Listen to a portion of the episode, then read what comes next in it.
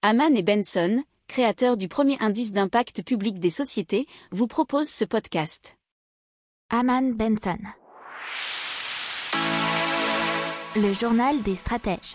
Allez, on commence tout de suite avec 40 milliards d'euros de fonds européens pour la relance de la France.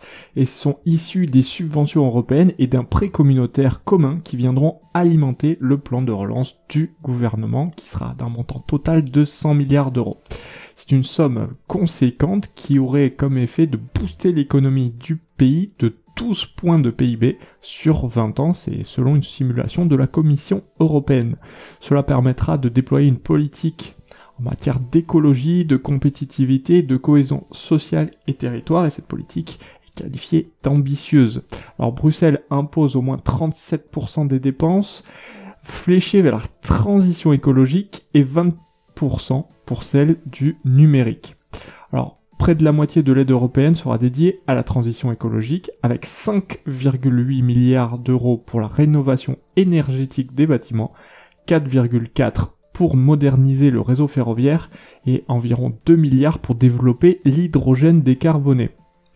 Euh, à peu près 8 milliards d'euros seront consacrés à la numérisation des entreprises, des écoles et des administrations.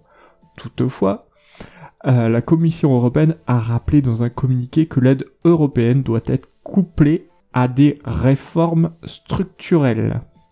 N'oubliez pas de vous abonner au podcast, mais pourquoi pas aussi à notre newsletter La lettre des stratèges qui est gratuite, vous en trouverez dans les infos de l'émission, mais aussi sur notre site internet Aman Benson Stratégie, rubrique média La lettre des stratèges.